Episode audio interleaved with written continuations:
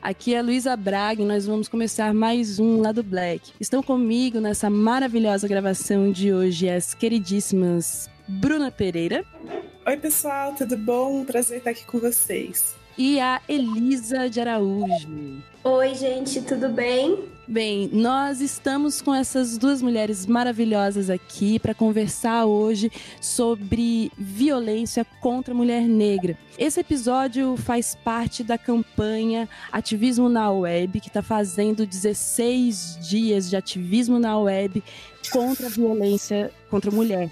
É, estamos participando enquanto produtores digitais. A campanha foi do dia 20 de novembro até o dia e vai até o dia 10 de dezembro. Então, se você produz conteúdo para a internet, produz conteúdo digital, fica aí a oportunidade de pegar esse finalzinho e fortalecer é, o movimento. Por favor, compartilhem sigam as hashtags do, do movimento Ativismo na Web em Novembro Laranja, em 16 dias de ativismo na web.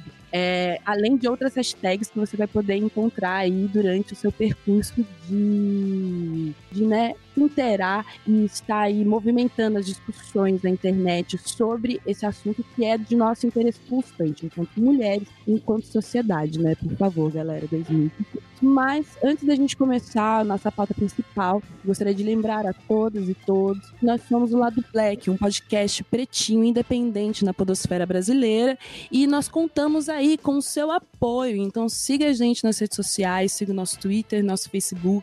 A gente tem grupo no Facebook, você que ainda tá lá tentando interagir com aquela galera, você pode entrar no Lado Blackers e para você que curte um Telegram, colega, amigo, nós também temos grupos no Telegram. Você pode ir lá conversar com a patotinha lá do Black. Tem sempre coisas bem interessantes lá. E além disso, se você puder e quiser, por favor, contribua para o nosso Patreon ou para o nosso padrinho. A partir de um dólar um real, você contribui aí para que a gente possa manter o nosso podcast, pagar as nossas parafernálias, coisas e tal, né?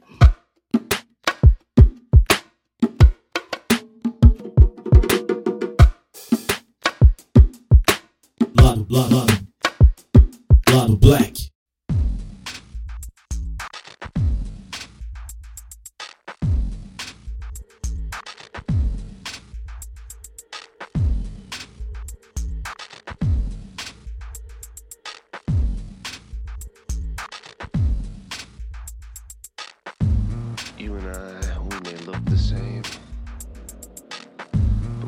Então, iniciando a nossa pauta, né?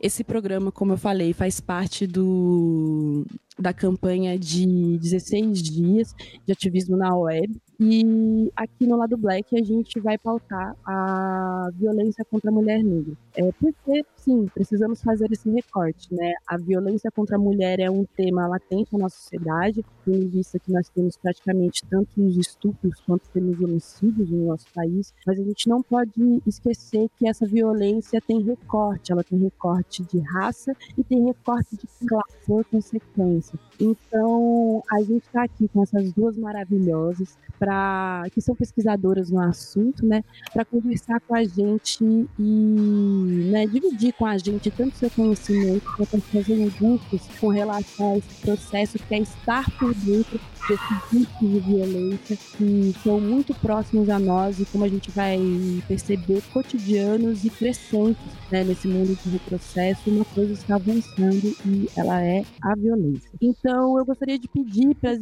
meninas se apresentarem, falarem um pouco delas, né, e um pouco sobre o trabalho delas nessa área. Vamos começar aí com a Bruna, por favor, se apresente para gente. Então, é, eu faço doutorado em Sociologia na Universidade de Brasília e no meu mestrado é, eu decidi estudar violência contra a mulher e percebi que tinha pouquíssimos estudos é, voltados para a questão racial, para o recorte racial dentro da violência de gênero. Então, esse foi o tema da minha pesquisa de mestrado, Violência Doméstica contra Mulheres Negras, e resultou depois no livro que foi publicado pela Brado Negro, Tramas e Dramas de Gênero e de Cor, Violência Doméstica contra Mulheres Negras. É, e, enfim, agora eu, no doutorado eu pesquiso um outro tema que é, né, é, é, tá associado, que é relacionamentos afetivos de mulheres negras. Mas o tema da violência, até pelas condições que a gente vive no nosso país, é um tema que me interessa ainda e que eu sigo acompanhando. Então, acho que vai ser bem interessante participar desse programa e poder trazer essa discussão de uma forma mais ampla. Bem, eu sou a Elisa, eu trabalho com consultoria política já tem 10 anos. Eu me formei em Relações Internacionais, mas fui trabalhar com consultoria política. E há cerca de três anos eu trabalho numa organização, numa empresa que faz assessoria política, é, processos governamentais e advocacy para entidades do terceiro setor. É, curiosamente, demorei um tempo para me descobrir uma mulher negra. Uh, e essa descoberta vem com muitas questões, né? Dores e delícias. E pesquisar a participação de mulheres negras nos espaços de poder é, veio disso tudo, assim, de me descobrir uma mulher negra e de olhar para esse espaço que eu opero, né, que eu transito, que é o, poder, é o governo, é o parlamento, e perceber que nós não estamos, não apenas não estamos representadas, como as, as nossas pautas também não estão lá. E não estão porque, né, nós não estamos, enfim, para aquelas pessoas que estão ali, supostamente são representantes do povo, uh, as coisas que atingem essa parcela da população não, é, não são prioridades. Então eu venho nesse sentido, assim, fazendo essa pesquisa e tentando contribuir com organizações é, da sociedade civil que trabalham também nesse sentido de empoderamento de mulheres, de meninas, de superação das questões de raça. Maravilha, maravilha. Então, como vocês podem ver, duas mulheres do ovário maravilhosas aqui para conversar com a gente sobre a gente. E eu já queria começar nesse, nesse tópico, né? Qual que é a nossa situação atual, né? A Bruna fez uma pesquisa é, no mestrado sobre isso e eu queria que, que, ela falasse um pouco mais, porque a gente, a, quem acompanha, né, minimamente as notícias, já viu alguma coisa relacionada a, ao fato de, por exemplo, nos últimos anos a violência é, contra a mulher branca tem diminuído, né, e contra a mulher negra tem aumentado e, e não é uma proporção pequena, né, aumentado aí por volta de 15%. Então eu queria que a Bruna esmiuçasse um pouco sobre esse esses números agora e se pudesse também já fizesse um comentáriozinho sobre, inclusive, é, qual é a frequência desses números, assim, porque eu vou ser bem sincera, eu, o, o, os primeiros e únicos números, assim, que eu tive acesso são aí pós 2016, 2017, né? É, não consigo encontrar muitas coisas anteriores a isso e ainda assim é, são números que, que eu imagino que poderiam ser aprofundados, né, pra gente saber é, realmente qual é a situação dessas mulheres que estão morrendo e sendo vítimas de assédio e de violência, né, pelo nosso país. Então, é, essa é uma boa questão, Luísa, mas é também uma questão bem complexa. Porque é, como a gente, como se pode medir a violência contra mulheres? O sistema de, de, que a gente tem hoje para medir violência, ele é muito, ele é muito eficiente para medir violências contra homens, ou às vezes até violência patrimonial, né, que, o que for denunciado, mas é muito ruim de medir violência contra mulheres. Porque o que nós temos são as taxas de homicídio, que são usadas mais frequentemente, mas nós mulheres morremos é, tanto, né, você tem essa, entre aspas, especificidade da violência contra as mulheres, que uma parte significativa das mulheres morre em casa, é assassinada por pessoas de seu convívio, de seu relacionamento, familiares ou pessoas com quem tem ou tiveram um relacionamento afetivo. Acontece que o homicídio também pega violência urbana, que são os assassinatos é, por pessoas desconhecidas. E aí a gente não tem muito como separar isso. A coleta do dado é, vai indicar no máximo e para poucos casos é, onde ocorreu o homicídio, mas não quem foi o, o, o assassino. Então, assim, só para resumir, a gente usa a taxa de homicídio, mas ali ela está misturando tanto violência doméstica quanto violência urbana. Aí a gente tem também alguns outros sistemas que vão tentar capturar isso. Um deles é o Sinan, que é da Secretaria de Saúde, que tornou obrigatória a notificação de, de quando a pessoa vai no médico e tem suspeita de violência, ou quando é um caso de violência, é obrigatório que isso seja informado. Acontece que nem sempre os profissionais da saúde acham que é importante indicar a raça cor da vítima. E com isso a gente tem uma dificuldade também de entender a dinâmica racial da violência. Mas então, é, só para te dizer assim, a partir, os dados a partir de mais ou menos 2000, do, dos anos 2000 já são mais confiáveis, os dados do DataSUS, tanto sobre violência, principalmente sobre homicídios, né? Porque já tem é, uma indicação, uma proporção bem alta de indicação da, de raça-cor, então esses dados a partir de então já são considerados confiáveis mas são dados que não são.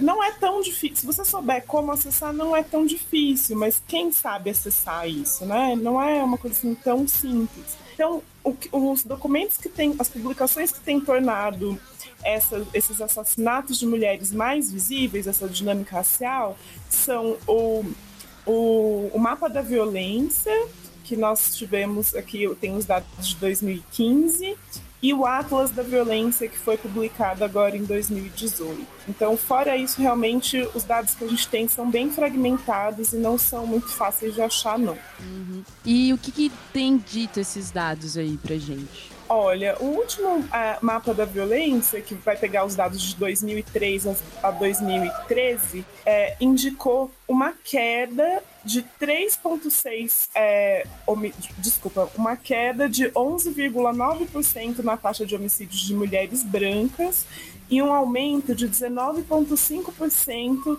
na taxa de homicídios de mulheres negras. Ou seja, a gente tem é, uma efetividade das políticas de segurança e das políticas de é, combate à violência doméstica contra mulheres, tá, essas políticas têm sido efetivas para proteger a vida de mulheres brancas, mas não têm sido suficientes para fazerem frente à violência que atinge as mulheres negras, que tem aumentado. Uhum. E aí tem muitas questões que a gente tem que considerar dentro disso, né? Mas de uma forma geral, é, quando a gente pega a divisão por gênero, são os homens que morrem mais é, por homicídio, mas quando você considera a dinâmica dos números, de uma forma geral, a tendência é a mesma para homens e mulheres do mesmo grupo de cor. Então você tem o aumento de assassinato de homens e mulheres negros, ao mesmo tempo que você tem uma diminuição para homens e mulheres brancos. brancos. Uhum.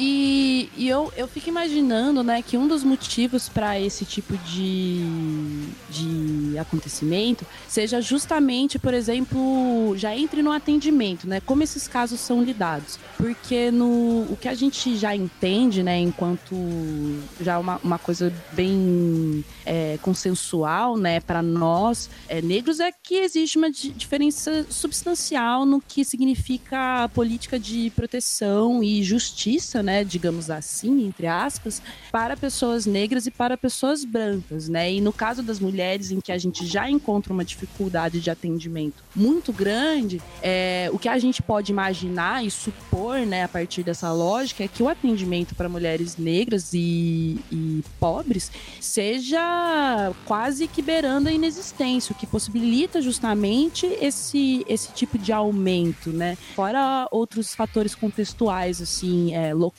por exemplo, né? É, com certeza. A gente vai ter, a gente tem no nosso imaginário é, nacional essa figura da mulher negra como uma mulher, inclusive fisicamente bruta, brutalizada e também é, ignorante. Então, a gente tem todo tipo de problema. Então, no momento da ocorrência da violência, a gente tem muitas vezes um agressor que usa, né, que, que, que essa violência de gênero ela tá potencializada por esse ódio racial, que é parte do tecido da nossa sociedade. Então, tem um ódio dessa companheira que é negra, tá, tá no relacionamento com ela, não diminu não apaga isso. E aí a gente tem a questão do atendimento também, porque é, esse imaginário também faz parte dos, do, do, dos agentes, da, da, de como vêm os, os, os agentes de segurança, vêm as mulheres negras. Então, quando se chega na delegacia, muitas vezes a ideia é: ah, mas uma negona dessa não pode se defender. E aí, é, uma tolerância aos tipos de violência que são praticados contra essa mulher que muitas vezes não seriam, seriam mal vistos quando, quando praticados contra uma mulher branca, que é considerada mais frágil. Então, essa imagem que a sociedade faz dos diferentes tipos de mulheres, brancas ou negras, também interfere na forma como as mulheres são atendidas no, no por exemplo, pela polícia quando elas acionam é, a polícia em caso de violência doméstica. E isso faz toda a diferença na capacidade dessa mulher se proteger ou não frente ao seu agressor. Uhum. Elisa, você gostaria de fazer um pontinho aí nesse, nesse gancho da Bruna?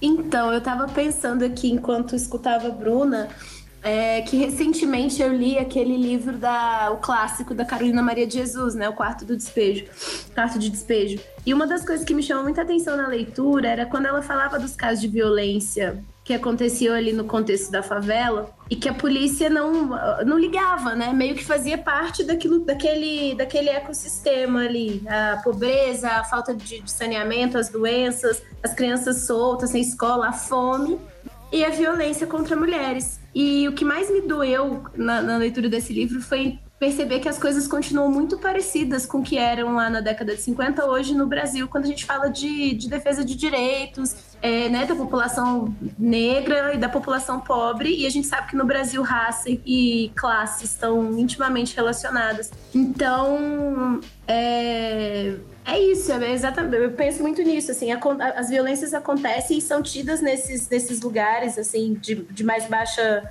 classe ou com pessoas negras ou as duas coisas é, contra a mulher é, é, entendido muito como ok, né? Faz parte disso aí tudo que está acontecendo. Inclusive quando você vai debater isso em espaços como, por exemplo, o parlamento, né? Não tem uma, uma o devido, a devida atenção é, é com palavras sutis, não claramente, meio que se espera que, que, a gente viva nessa realidade como se fizesse parte do ser negro ser, né, ser esse ser violento, faz parte desse imaginário racista do Brasil, da construção do que é o ser negro, do ser negra. E aí a gente poderia falar de masculinidades negras, de como a violência do, desses homens contra suas companheiras é, é, é, meio que uma construção social muito, muito complexa, né? Tem os agentes de segurança, tem os agentes de saúde, tem as próprias, uh, os próprios homens, os próprios companheiros uh, sendo violentos contra essa mulher que eles não enxergam como alguém que precisa da proteção deles ou que é muito forte. E isso até acaba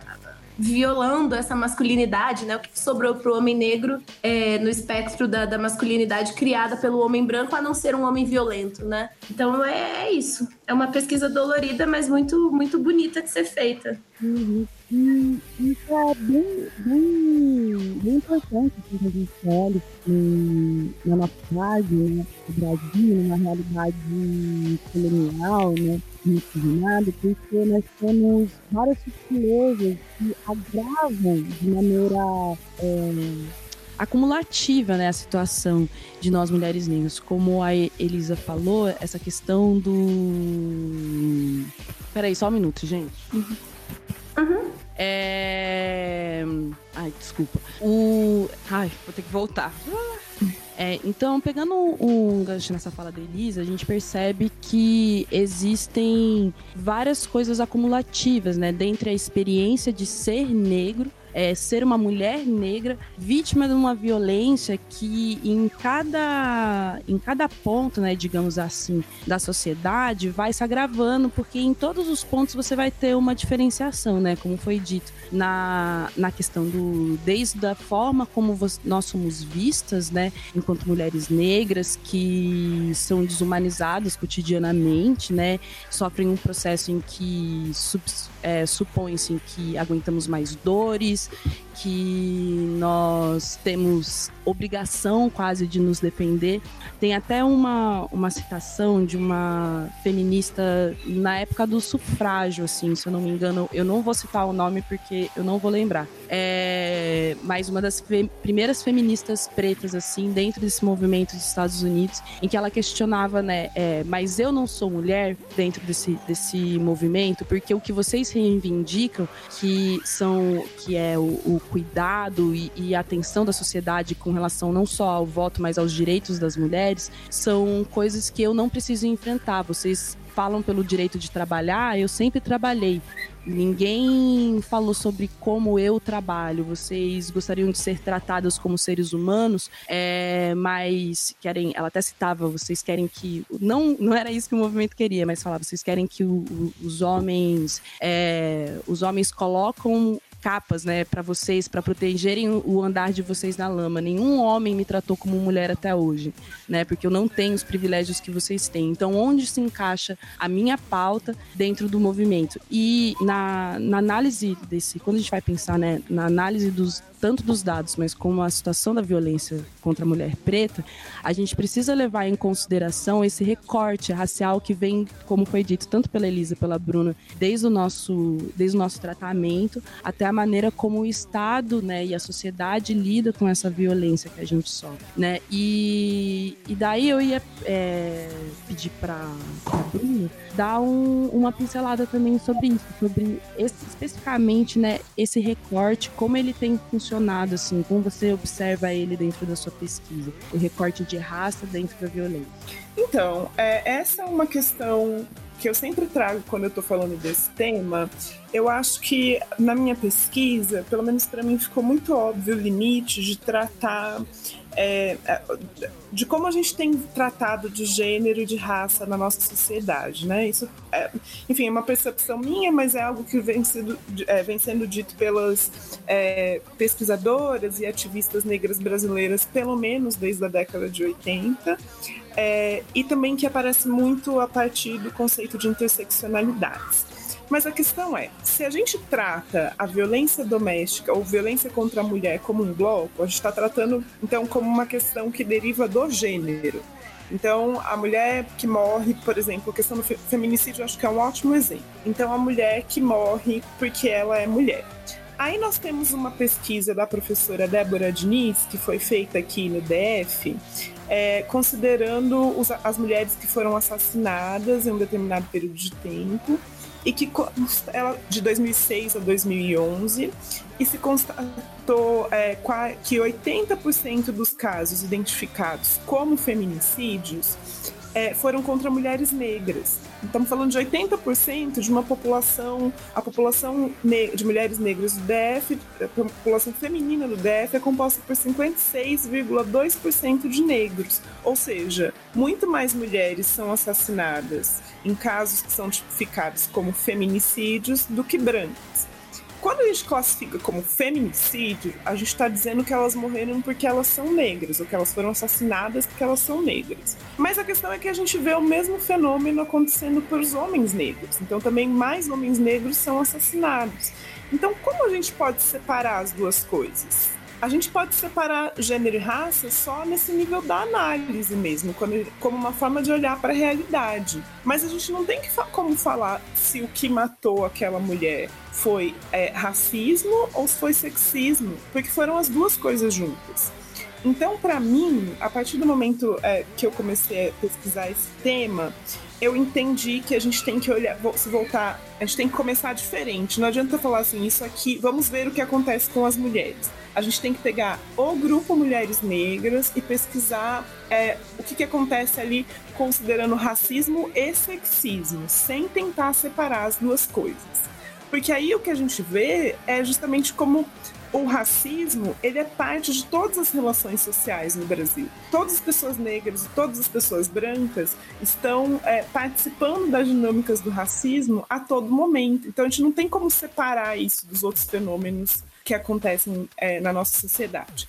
Por exemplo, quando a gente considera que muitas famílias brasileiras são interraciais, ou pelo menos têm pessoas é, brancas e negras, uma das questões que apareceu na pesquisa é que a cor dos filhos pode ser é, utilizada como uma desculpa para agressão contra a mulher no sentido de, ah, não sei, as pessoas às vezes falam, ah, mas esse menino é muito branco, ele não pode ser filho do fulaninho. E aí o fulaninho bate na mulher, ele sabe que é filho dele, mas às vezes usa isso como um argumento e isso pode ser um motivador para violência. Mas se a gente não considerar que raça é um fator importante para as nossas relações raciais, junto com gênero, a gente não consegue ver esse tipo de questão aparecendo é, dentro do fenômeno da violência. Então, assim, só para é, é, eu acho que é um tema bem complexo, assim, é uma questão que é difícil da gente é, entender, mas assim, só para resumir o meu argumento, eu acho que a gente precisa olhar é, menos tentando separar gênero e raça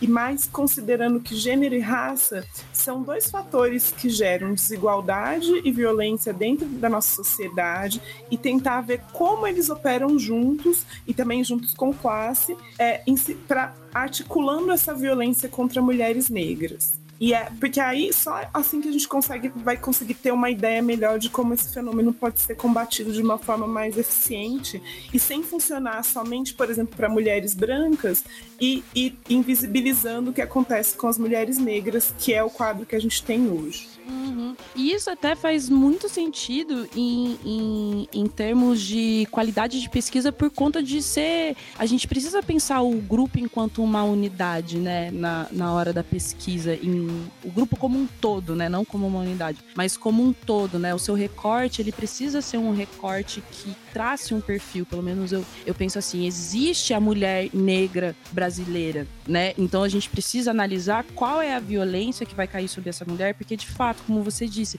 são, num, são casos específicos, né? São tipos de violências específicas que você não vai ter o, no caso de uma mulher branca, né? É, são a, o fator da raça interfere no, na linguagem que vai ser usada com essa mulher, no, na forma em que essa mulher vai ser, por exemplo, desacreditada, né? Dentro, dentre o, o quando ela vai fazer o relato dessa violência, vai determinar qual os tipos tipos de palavras que serão usadas para essa mulher na hora de violentá-la, qual será a forma é, de violência que vai ser causada, tudo isso tem uma influência muito grande para a mulher negra especificamente, né? Então, entender, como você falou, tentar analisar um, um quadro de violência geral sem já pensar no recorte da mulher negra e, e recortando ele a partir de cima, né? E não pensar diretamente numa pesquisa direcionada para mulheres negras para pensar é, essa violência da que atingir a mulher negra,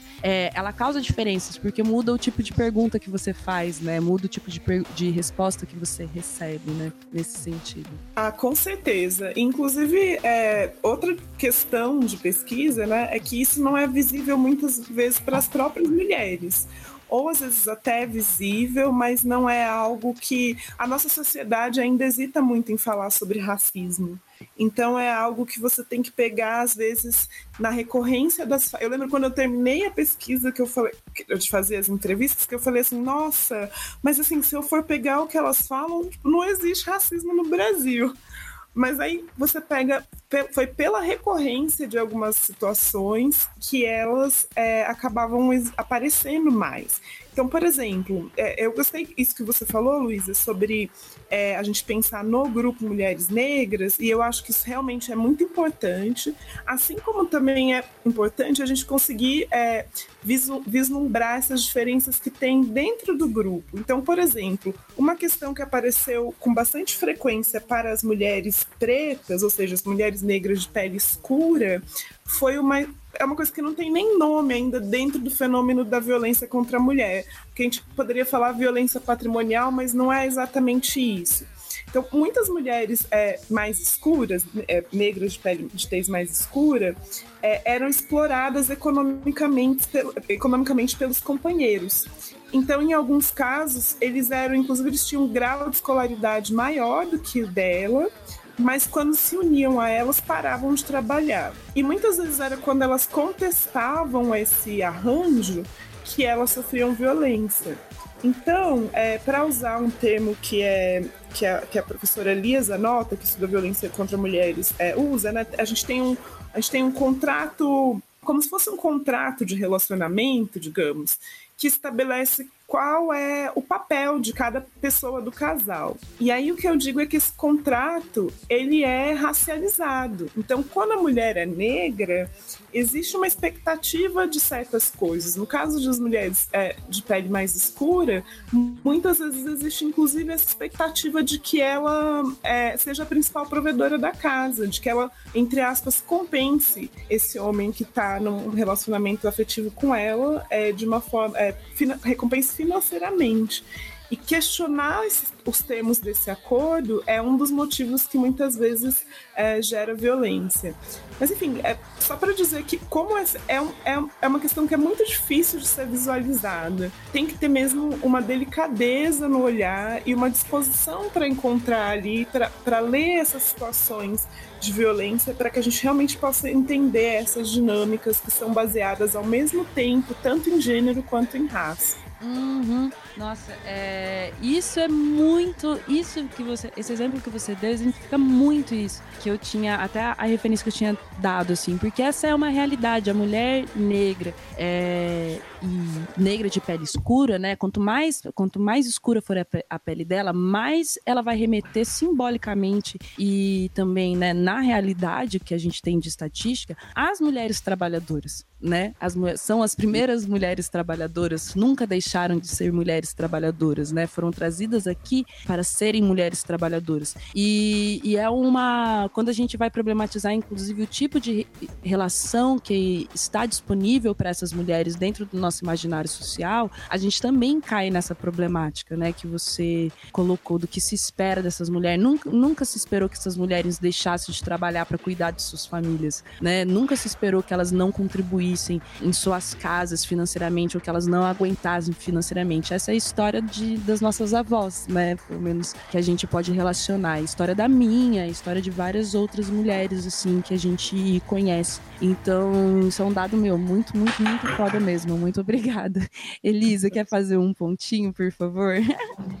Eu tô pensando aqui sobre é, eu estava estudando é, teoria, teorias da democracia. E aí tinha um texto que falava sobre feminismo e umas pesquisas sobre feminismo e, e sistema político, feminismo e democracia. E aí tinha, assim, uma, uma um, como uma grande reivindicação do feminismo, e aí isso estava colocado, assim, sem, sem o determinado recorte, né, de, de que feminismo a gente estava falando. É, essa coisa de querer, de demandar estar é, livre, a divisão sexual do trabalho, né? De estar livre do trabalho doméstico para poder ocupar é, o trabalho fora de casa, enfim, o trabalho remunerado. E aí eu me lembro de pontuar isso, assim, mas, gente, as mulheres negras, talvez a reivindicação, se a gente for parar pra pensar, talvez a reivindicação delas seja ocupar o próprio espaço doméstico, assim, seja cuidar dos próprios filhos, cuidar da própria casa, porque é isso. E aí esse discurso que você citou, que é inclusive um virou é um livro da Bell Hooks também, né? O Eu não sou uma mulher é, dessa ex-escrava americana que que que estava demandando essa, esse lugar assim de essa feminilidade que vocês estão reclamando aí não é a minha, né? É, eu, eu, sou uma mulher que trabalhou, sou uma mulher que come tanto quanto um homem, eu sou uma mulher que pariu não sei quantos filhos, teve todos eles roubados de mim, ninguém se preocupou com o meu maternar. Então é uma é isso, a gente tem demandas muito específicas enquanto grupo, né? E é, é, é bonito ver que, por exemplo, está acontecendo agora, enquanto a gente conversa aqui, o Encontro Nacional de Mulheres Negras em Goiânia, né?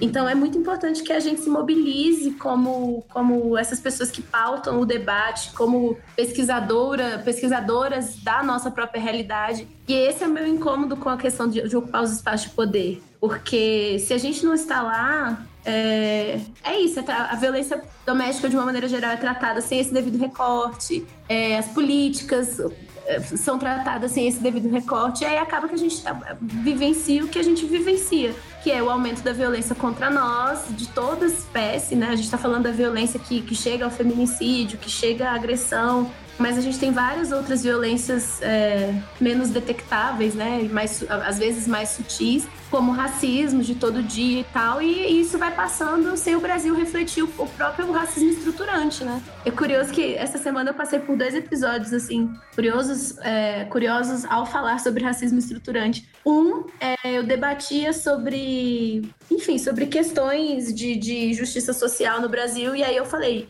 não acredito que a gente vai conseguir é, elaborar nenhuma política que repare as nossas problemáticas, nossa injustiça social, se a gente não falar de racismo estruturante. E aí me acusaram de ser agressiva no meu discurso. E aí eu ri muito que eu falei, que legal, né? Eu fui vítima do racismo estruturante quando, quando reclamava que a gente precisava debater o racismo estruturante. Eu ocupei o lugar da preta agressiva. Sendo que eu não falei nada, eu só falei, sem debater o, o racismo estruturante, a gente não vai resolver nenhum desses problemas que a gente está apontando aqui. E o outro foi. É com o pessoal que é de São Paulo e eles têm um empreendimento que é para reunir negócios de impacto social. E aí, no espaço deles, eles contrataram uma moça, uma jovem preta de periferia, é, para ocupar um cargo é, que não devia ser contratado por PJ, mas ela foi contratada por PJ. E quando ela assinou o contrato de trabalho dela, ela foi, foi selecionada. Ok, você vai trabalhar com a gente. Aí ela descobriu que estava grávida. E aí falou, estou grávida. E aí quando foi, ela foi assinar o contrato de trabalho dela, o contrato tinha uma cláusula contando, dizendo que ela ia ficar trabalhando lá por seis meses. E aí, no sexto mês, ela encerrou o trabalho, ela foi embora, ficar desempregada, grávida e com um filho depois recém-nascido em casa. E aí, isso caiu na mídia e o pessoal foi atrás de, de chamar todo mundo para dizer: olha só, a gente vai recontratar ela e vai. A gente é, foi insensível ao caso, nós vamos recontratá-la e vamos dar para ela todos os direitos é, que, a, que ela devia ter recebido desde o começo, né?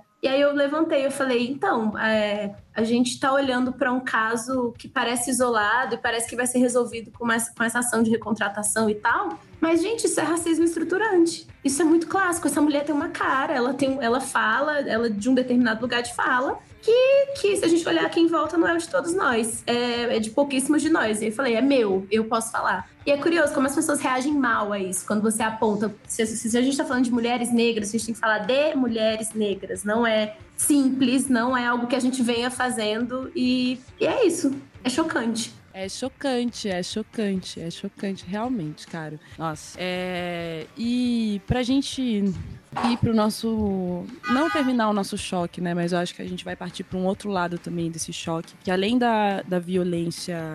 A, um aspecto da violência que é muito visível é a violência que leva ao feminicídio, né? Mas a gente não pode esquecer que a gente vive num dos países que mais estupra no mundo, em que nós temos mais casos de assédio é, e, contra mulheres, né? Majoritariamente. E assédios, abusos, enfim. E aqui nós temos, dentre nós, né, mulheres negras, também um, um ponto que é muito específico nosso, que é a questão da hipersexualização e de como o nosso imaginário de corpo foi construído nessa sociedade, né? Não só pela questão de sermos consideradas, né, é, sexualmente fagosas e com corpos estruturantes, etc. Uma coisa que a gente não é, nunca foi muito acostumada a dizer sobre mulheres brancas, mães de família, né, por exemplo, digamos assim. E, e para além disso, nós temos o aspecto de que esse corpo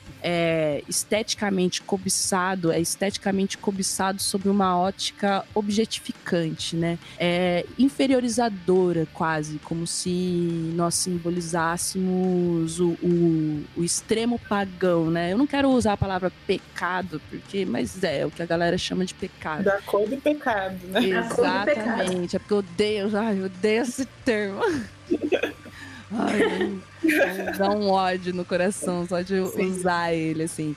Mas o que acontece é isso, nós somos vistas como uma, uma sexualidade aí fumegante e louca, e mais que existe em, em um corpo objetificado, em um corpo que não tem escolha, né? E isso reflete diretamente na violência sexual que é sofrida por mulheres negras, que inclusive eu imagino em muitos casos não seja nem identificada como tal né? Tamanho, a gente pode falar aí de casos extremos, de como, né? Eu vou pedir para Bruna, Bruna, se ela tiver algum comentário assim que cite dados, né, do, dos índices de violência sexual de mulheres negras especificamente, mas eu acho que para além disso existe uma violência simbólica tão grande que não permite nem que a gente veja certas atitudes enquanto atos de agressão, né, contra os nossos corpos. Pois é, Luísa, é, os dados existem por estado, mas ele depende do estado fazer ou não depois a compilação desses dados com recorte racial. E nem sempre, não é obrigatório, então muitos estados não fazem. Enfim, a gente não tem dados nacionais é, confiáveis sobre violência sexual e e é, com recorte racial. Mas o que nós, quando nós temos, eles sempre indicam que são mais mulheres negras.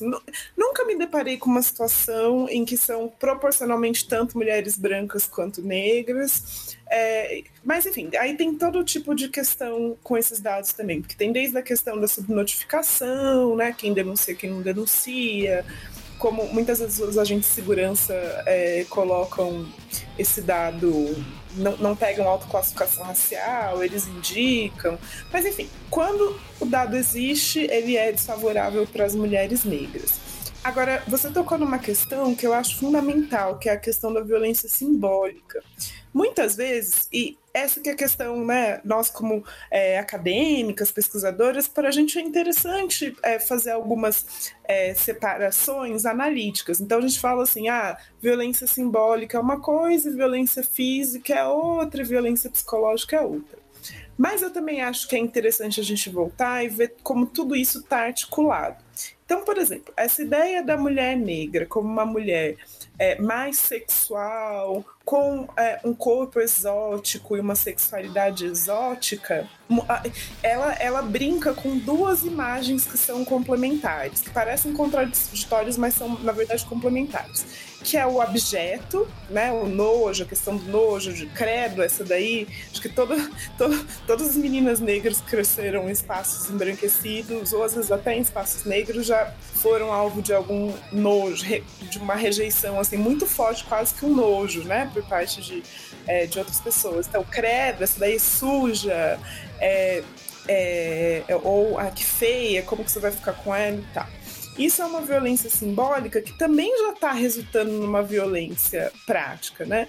E a outra, o outro lado da moeda, que é complementar esse, é o da hipersexualização. Essa ideia de essa mulher exótica que então tem uma sexualidade diferente e que eu quero, eu não vou aparecer com ela de mão dada durante o dia, mas é uma mulher que eu quero saber como é que é, é fazer sexo com ela. E aí, considerando a história do Brasil, que a gente sempre tem que considerar o aspecto histórico, a gente vê que o corpo da mulher negra é vista como um corpo é, sexualmente disponível.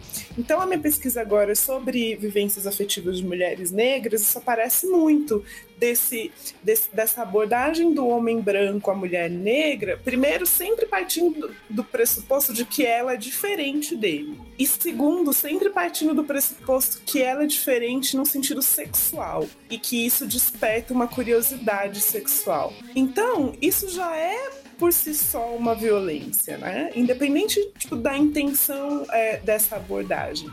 E aí a outra questão, como você bem disse, é como a gente mesmo, se você só viveu esse tipo de experiência na sua vida, talvez você nem considere isso como uma violência. Tem sido muito mais um discurso de mulheres negras, feministas ou coletivos de mulheres negras em geral, que tem trazido essas questões como violência. Mas são questões que ainda estão muito invisíveis na nossa sociedade ou que estão muito. É, que não tem uma dimensão de quanto elas afetam, nos afetam.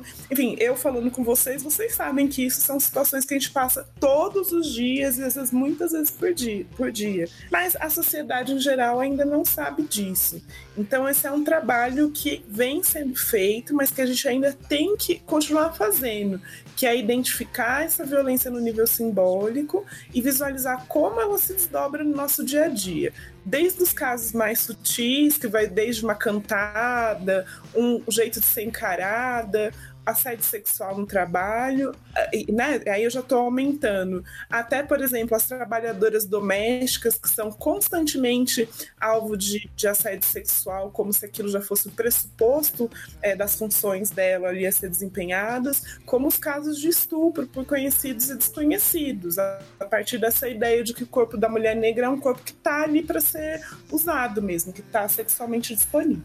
É, Elisa, por favor, já entra na sequência já com seus pitacos maravilhosos. Vamos lá.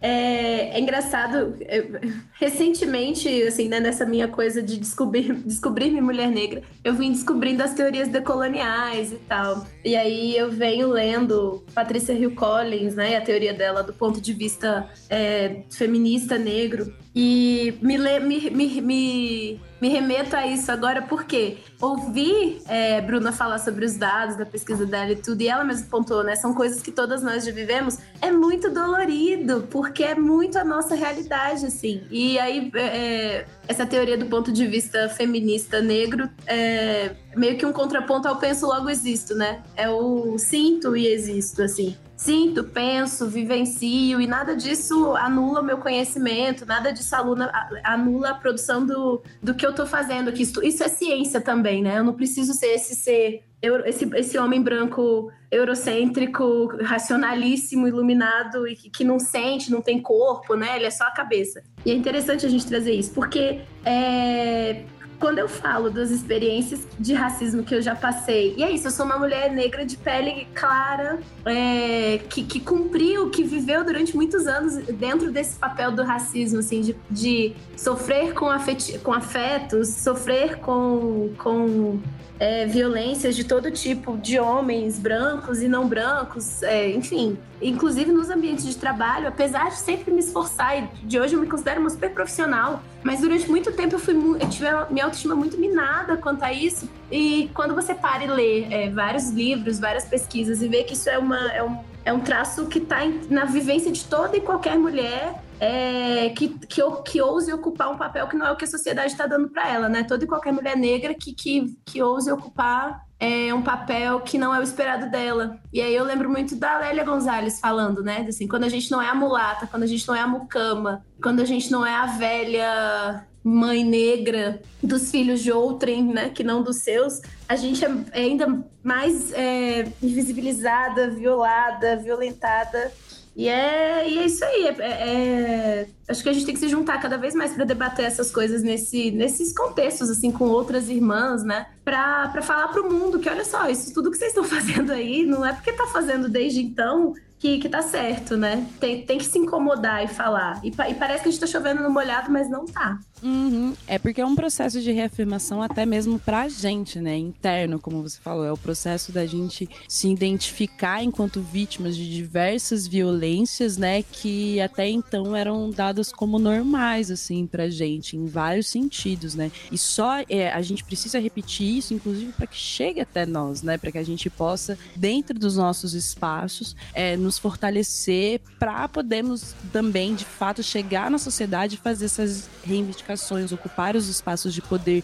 que podem modificar a nossa situação, né? Porque, como você disse e reforçou, é, é preciso ocupar alguns espaços de poder, alguns não, vários. Se a gente pudesse, ocupava todos e ia transformar essa porra de poder. Mas, apesar de a gente saber que a gente não vive em um sistema que contempla né, dentre as suas possibilidades de modificação, inclusive as nossas demandas, né, é muito difícil, mesmo estando em, em um espaço de, de, poder fazer bom uso desse espaço. É, apesar disso, a gente precisa estar, né, não só neles, como dentre nós. E daí, nesse sentido, até pegando essa, essa ponte do, dos espaços de poder que são criados pela nossa sociedade, dos espaços de, de é, recurso que a gente tem para se defender, se proteger né, desse e inúmeros outros tipos de violência, queria puxar uma discussão aqui com relação ao nosso processo penal, né, de como lidar com esse tipo de violência. A gente tem, obviamente, a Lei Maria da Penha, que vem para é, tentar mitigar um pouco e dar uma assistência para essa mulher vítima de violência doméstica. A gente tem a lei de feminicídio que serve para dar uma punição extra aos crimes que são motivados ao simples fato de sermos mulheres, né, por sermos considerados posse, por sermos considerados objetos, né, nessa sociedade, mas ao mesmo tempo é, fazendo novamente sempre o recorte da mulher negra e da comunidade negra como um todo, há uma dúvida se esse, esse sistema judiciário, se esse processo penal é o processo que realmente vai fazer com que com que nós estejamos seguras, né? E que vai fazer com que realmente a violência que nós sofremos seja é, não vou dizer punida, devidamente punida, mas que ela, que ela seja solucionada, né, a, a um certo ponto. Eu não vou entrar aqui no, no, Na verdade, eu vou entrar aqui no moralismo pessoal de ser, anti, é, ser abolicionista, né? Não acreditar no, no sistema carcerário como um todo, né? Como uhum. solução para qualquer problema. Mas, de fato, nós temos uma realidade pontual, material, de que nós não conseguimos nos manter seguras, nós não conseguimos é, estabelecer espaços seguros para nós mulheres não sermos vítimas desse tipo de violência. Porque no caso do, do feminicídio, é importante a gente apontar que ele é difícil, não dificilmente, aí eu vou estar tá cagando uma regra, mas ele geralmente é, é, vem de um processo contínuo e crescente de violência, né? Não é uma coisa que acontece pontualmente, é, em muitos casos, é uma, uma violência que foi construída aí através de uma, de uma relação é, ou de relações de anos, né? Em processos pequenininhos que culminam no, no assassinato de mais uma mulher nesse país, mas nós, nós temos é um sistema que não, não nos protege. A gente não tem como sermos afastados dos nossos agressores, a gente nem não tem a garantia de que esse agressor vai ser, se ele não vai ser afastado da sociedade, que ele vai ser acompanhado, que ele vai ter algum tipo de é, tratamento psicológico que seja para que ele possa modificar esse comportamento. Então há muitas dúvidas assim com relação à eficácia né, desse processo penal no combate à violência contra a mulher. Eu queria que vocês, queridas, aí daí vocês podem tirar no Jaquim Pô. Mentira. Vou começar com a Elisa, porque a Elisa ficou fazendo comentários o tempo todo. Então, Elisa, fala, fala um pouquinho aí pra, pra gente das suas concepções mesmo com relação a esse processo. Então, eu tô num momento meio de crise, assim, né, com tudo isso, porque como eu falei, tem 10 anos que eu trabalho em consultoria política. Então tem 10 anos que eu acredito na formulação de leis, né? E de políticas públicas. Tem 10 anos que eu trabalho por isso. E recentemente eu tenho pensado, é, eu não sei assim, o que, que a gente. É, responder essa sua pergunta é bem complicado. Eu, eu, pensei também, especificamente falando do sistema penal, naqueles dois documentários, é, o 13 terceira emenda, né, que fala justamente do processo de, de abolição da escravatura nos Estados Unidos e de como ele foi transferido para o o sistema penal, né? Deles. E aqui no, pra gente, é, eu assisti recentemente aquele A Última Abolição, que fala do, do né, de toda a revolução, de todas as participações de, de, várias pessoas negras que foram abolicionistas, mulheres e homens incríveis, é, de como não foi né, uma benevolência da, da, da corte portuguesa abolir a escravidão, e de como também o nosso sistema penal foi construído para manter é, presos.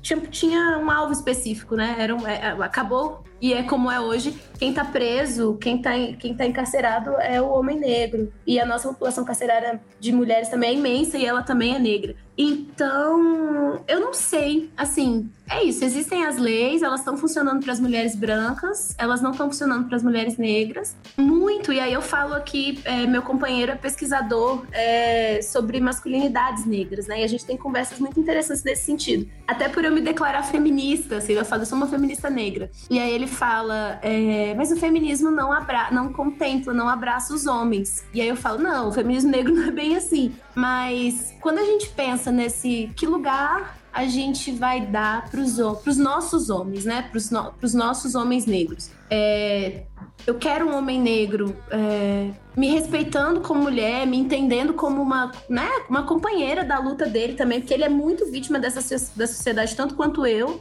E aí eu acredito muito em aquilombamento ultimamente, assim, é uma coisa que eu tenho feito, de verdade, assim, minhas grandes amizades, eu tenho, eu tenho feito isso no meu trabalho, assim, eu tenho é, eu trabalho com homens brancos e, priori, e eu era a primeira pessoa negra da empresa. E eu falei, gente, a gente precisa ter gente preta trabalhando aqui, senão é, a gente tá sendo hipócrita, assim, dizer que está contribuindo para construir uma sociedade melhor e a gente mesmo, como empresa, não é nada diferente do que é a sociedade. E as minhas amizades, é, meu companheiro, eu, tenho, tenho buscado muito isso, um fortalecimento mesmo. Trabalho com crianças, hoje os projetos que eu toco na empresa são prioritariamente sobre é, infância, sobre direitos da infância. E aí eu falo, a gente está falando de infância, a gente sabe exatamente o que infância a gente está falando, que é a infância negra, porque a infância branca está lá estudandinho no colégio particular, segura no seu condomínio fechado. E a infância negra que está morrendo, que está sendo cooptada pelo tráfico. Então, assim, esforços pessoais, é, é nisso que eu acredito. Assim, é, é, é aquilombamento. Porque o sistema foi feito para moer a gente. Assim, é uma máquina de moer gente. O sistema carcerário, o direito penal, é, tudo é para matar e para acabar com a gente. Então, eu não sei, assim, eu, eu continuo acreditando na, no ocupar os espaços, eu continuo acreditando que a gente precisa se mobilizar, se qualificar, é, estar nas universidades, estar no parlamento, nos parlamentos municipais, estaduais, até o federal, enfim, eu acredito muito nisso. Mas diante dos anos que virão, por exemplo, que a gente já tem é, uma perspectiva bastante complicada, né? É, bastante sombria, especialmente com relação à raça, debate de raça nessas instâncias de poder, eu tenho acreditado no aquilombamento, assim. Uhum. Pode dar sequência, Bruna, pode dar sequência. Estava aqui já até segurando a respiração, assim. É, então, é, eu concordo com, com as questões que a Elisa trouxe. Eu acho que a gente tem, é, como movimento negro, colocado a questão em termos de ou uma coisa ou outra. Sendo que, historicamente, a nossa luta tem se dado em todos os lugares. A gente luta para ocupar espaços de poder, porque esse é um direito nosso, a gente vive num sistema democrático é, em que a gente tem o direito de participar, a nossa participação política, em princípio, também está aberta para que a gente ocupe esses espaços e os transforme. Eu acho que, que a gente não pode se perder nesse dilema. Acho que muitas pessoas negras quando chegam a alguns espaços, como a academia, ficam se perguntando se é legítimo elas estarem ali, quando na verdade a gente deveria usar a nossa inserção nesses espaços para é, modificá-los. E a outra questão é e como também não deixar de, é, não deixar de lado, né, em favor dessa atuação mais institucional, não deixar de lado uma, uma atuação mais junto à sociedade mesmo. E aí, é, para tratar especificamente da questão da violência, eu acho que a gente tem que lembrar por que a Lei Maria da Penha foi criada.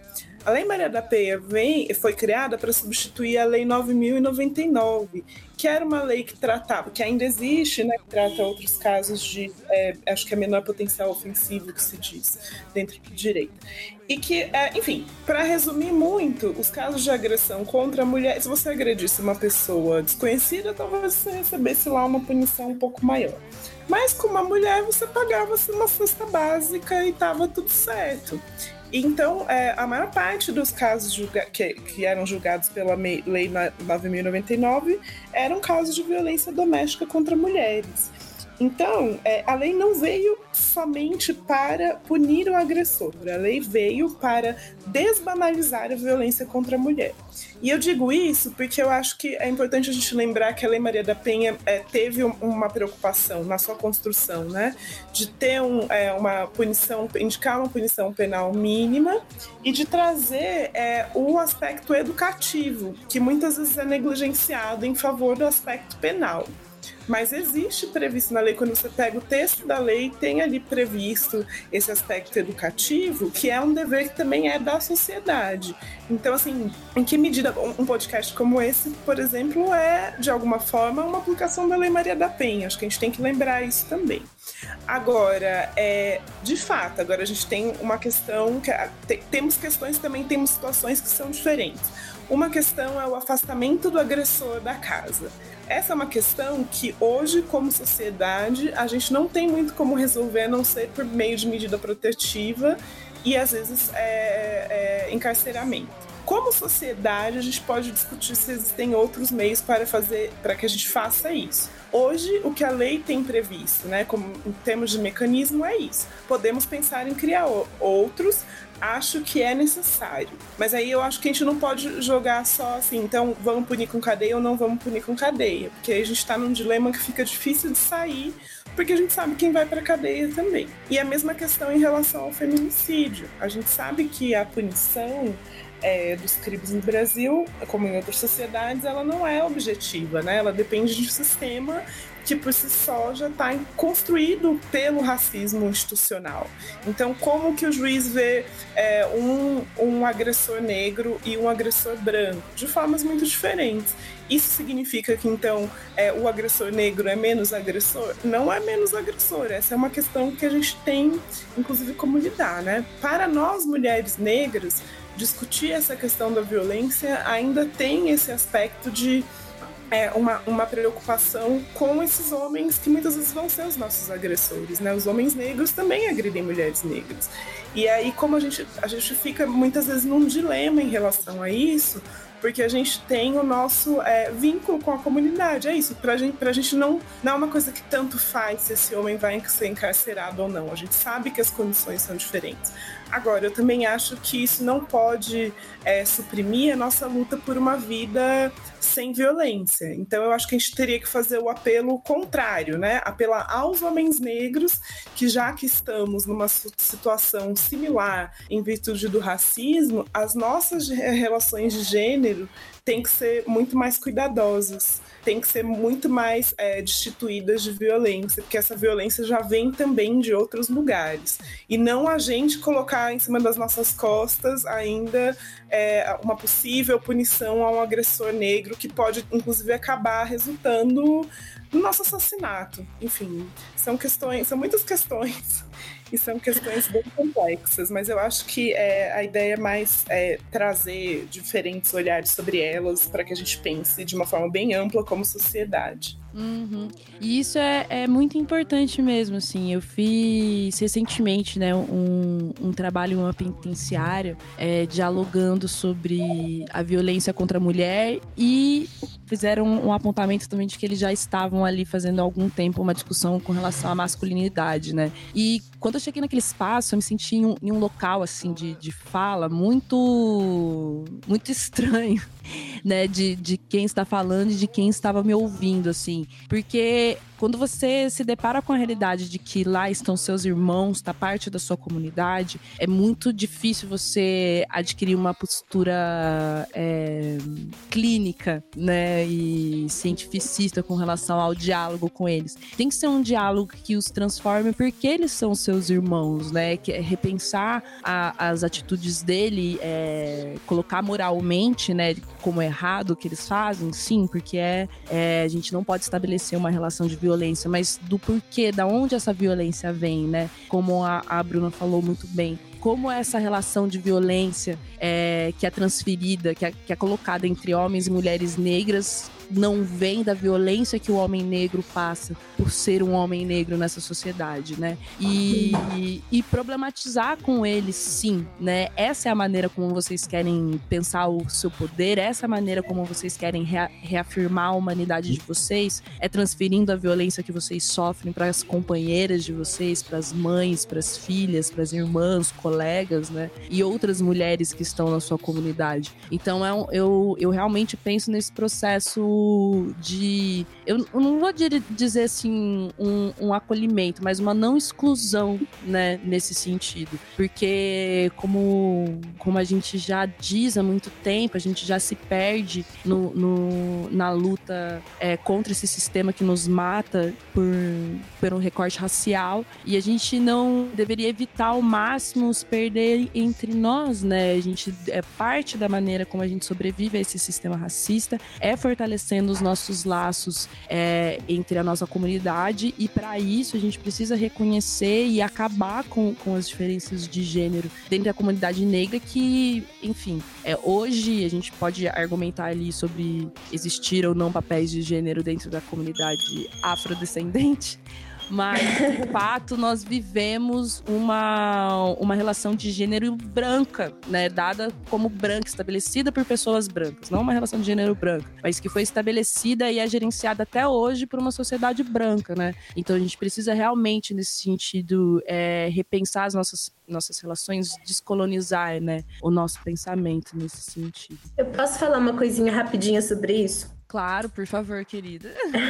é que eu gosto sempre de trazer é, essa, essa perspectiva, assim. É, gente, se a gente pensar no, histórico de, de, do processo de escravidão mesmo, de há cento, até 130 anos atrás, nós não éramos pessoas neste país. Durante quase 400 anos, nossos laços afetivos foram todos desfeitos de formas brutais, assim, de formas horrendas, famílias totalmente desfeitas pai, mãe, filho, esposa, esposo, nossos corpos eram, estavam aqui para além do trabalho que, que fosse gerar capital e, e renda, enfim, riqueza para pro, os brancos, nós éramos usadas, estupradas sistematicamente, e aí é, a, nós somos muitas vezes filhas e filhos desse processo, desses estupros todos. Isso tudo é tão violento, é tão violento, e, e, e é isso, quando, quando a gente traz isso para fala, para o nosso campo assim de, de visão, de sentimento, de fala,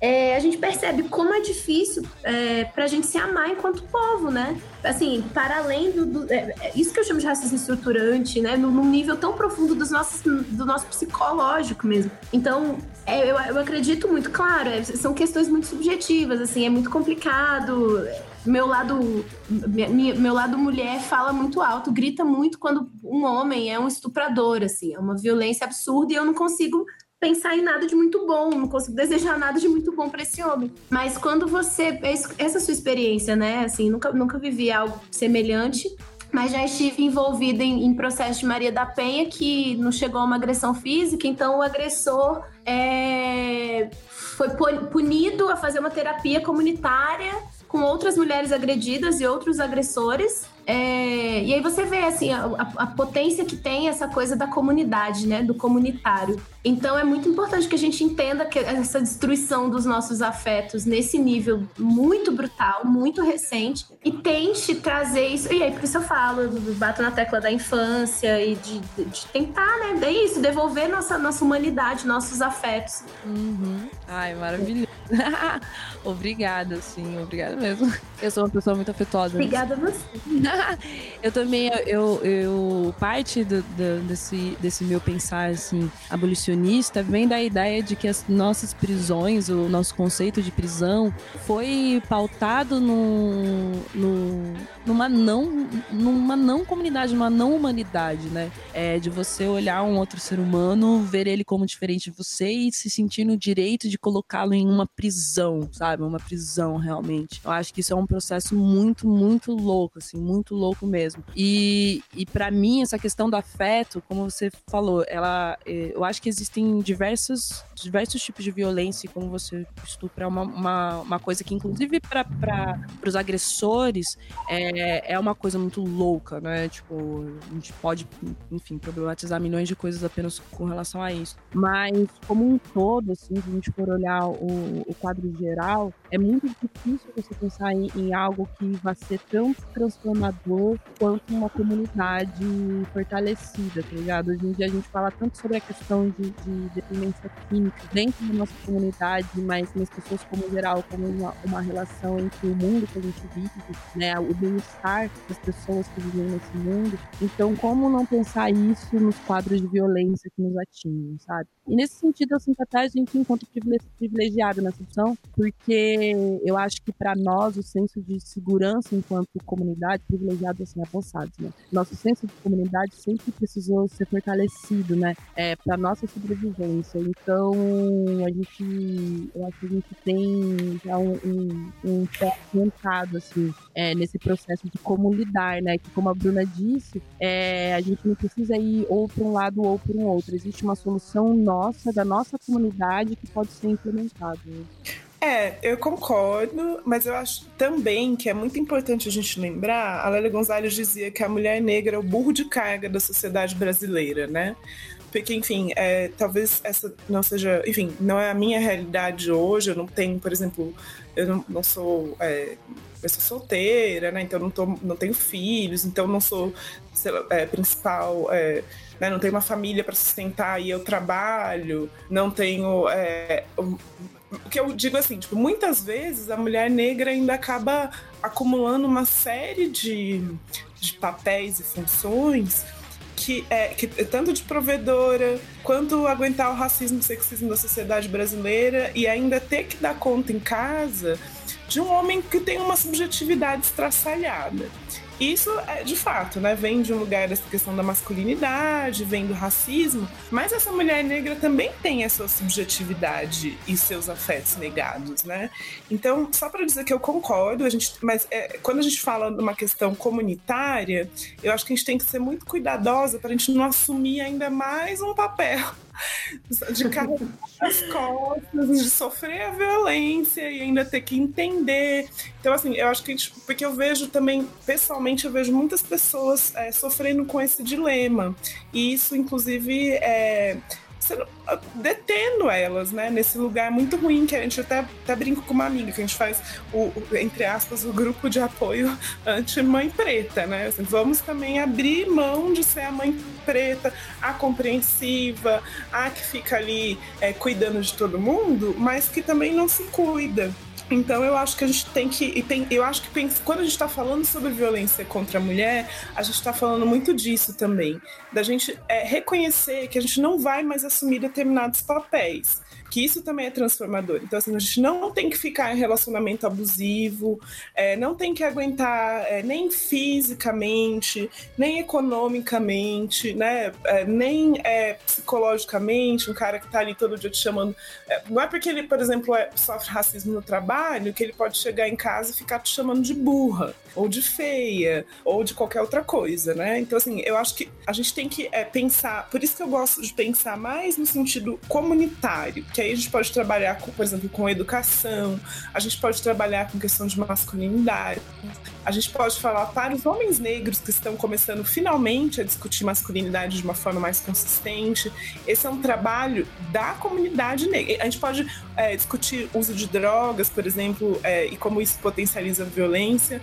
Agora, também não de um ponto em que a gente se coloca em mais de uma situação tanto de fragilidade, porque a gente acaba se colocando em risco se a gente ficar sempre entendendo esse outro que também é nosso agressor, e ainda a gente puxa para nossas costas o papel de transformar um outro que às vezes ainda acha que tem um ganho ali, né? Ah, muitas vezes se acha que esse que esse é, que esse lugar da masculinidade ele é um lugar que pode te dar o único ganho que você tem numa sociedade racista abrir mão disso é um papel dos homens negros. E por mais a gente pode discutir isso com eles, mas não é um papel que a gente pode assumir para a gente ainda fazer isso, né?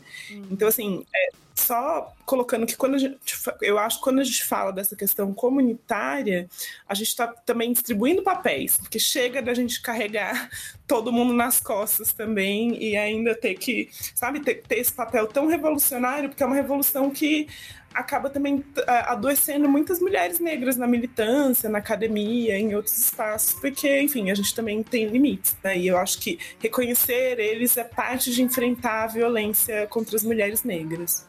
Nossa, com certeza, com certeza, Bruno. E, e esse processo é, é, eu acho que é importante, como você falou, para que a gente, é, enquanto comunidade, a, tenha pessoas conscientes do, da sua devida contribuição, né? Porque se a gente for, inclusive, pegar para pensar o, o, o, que é um sistema comunitário, né? De, de vivência, de sociedade, a gente tem que pensar, como você falou, nessa, nessa responsabilidade diversa e capilarizada, né? Porque todos somos integrantes e corresponsáveis por aquilo que a gente cria socialmente, assim. Mais uma, um, uma parada que, que eu eu, acho interessante que talvez nós, mulheres negras, assumamos que sim seja, a, como você falou, o papel de que tem certas coisas que a gente não vai conseguir fazer e que a gente não precisa fazer, porque a gente não precisa carregar o mundo inteiro a né, nas nossas costas, mas eu também vejo como muito necessário, talvez, a, a nossa liderança, sabe? Não sei, não, não a nossa liderança, Sim. mas estarmos em papéis de liderança desse movimento, sabe? Para que. Porque eu também acho que esses espaços, é, eles são, serão ocupados, estão sendo ocupados é, de maneira